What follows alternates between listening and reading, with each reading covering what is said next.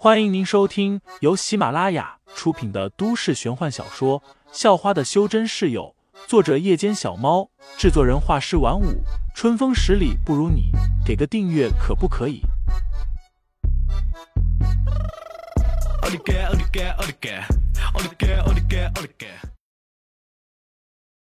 第九十三章杀手下。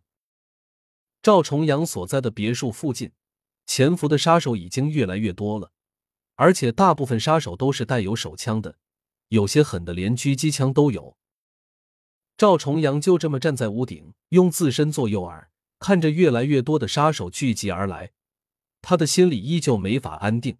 毕竟要来杀他的人是一名修真者，那么多带枪的杀手，他自认是挡不下的。但那名强得多的神秘少年能不能挡下，他就无法确定了。赵重阳的情妇已经先逃命去了。本来那情妇是要拉着赵重阳一起跑的，但赵重阳根本不甘心。他在夏阳市拼搏这么久，得到的这一切，那数十个亿的身家，难道要因为一个毛头小子而放弃？他更愿意和对方拼上一场。王英帆和灵竹已经找到了藏身处，狙击枪也架好了，枪口正对着赵重阳别墅的前院。没多久，他们果然看到了一名少年出现在了别墅小区。随后，一家一家的找了过来。他们还未动，就这么静静等着，等着对方走到枪口下。就是这货吗？王英帆细声说道，眼中有着不屑，一脸不屑的看别人，几乎是他的习惯了。毕竟，身为一名隐藏在学校中的杀手，王英帆一直都觉得自己很酷、很神秘。优越感也很好。灵珠没有说话，但他的心跳却在悄然加快，因为这是他第一次下决心杀人，第一次为了钱去杀一个和他无冤无仇的人。他有些想放弃，但是五千万的赏金诱惑实在是太大了。此时，废材正在用灵石扫描着一栋栋别墅，赵重阳他还没发现。倒是发现了一大堆藏在暗处的杀手，动作还真快，都已经设好陷阱等我来了。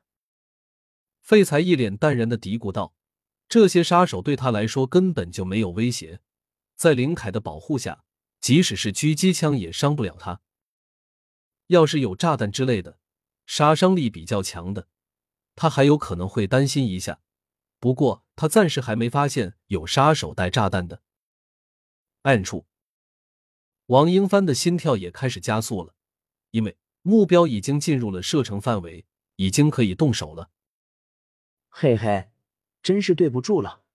王英帆嘀咕了一声，随即把准星对准了废材。等拿到了这五千万，我带你去走遍全世界，怎么样？王英帆为了让自己放松下来，又细声对灵竹说道：“等你拿到了再说吧。”灵竹并不想搭理他。王英帆笑了笑，道：“那种白痴，连自己被这么多杀手盯着都丝毫没察觉到，大晚上还特么拿着一把剑到处走，玩 cosplay 吗？真特么中二病！杀他这样的人还不是手到擒来？”说完，王英帆便深吸一口气，随后屏住了呼吸，慢慢的移动着准星。最后，他毫不犹豫的扣下了扳机。砰的一声枪响。一发子弹以接近九百米每秒的速度朝废材射了过去。子弹打在身上，虽然伤不到皮肉，但废材不想被人用枪打。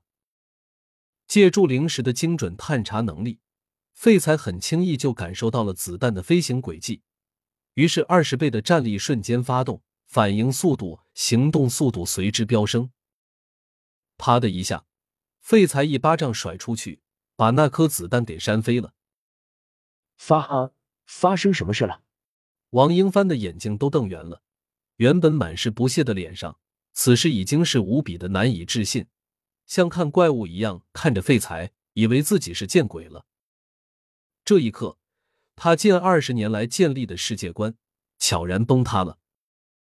此时的王英帆心里是又惊又惧，整张也是悄然红了。废材刚才那一巴掌，像是扇在了他的脸上似的。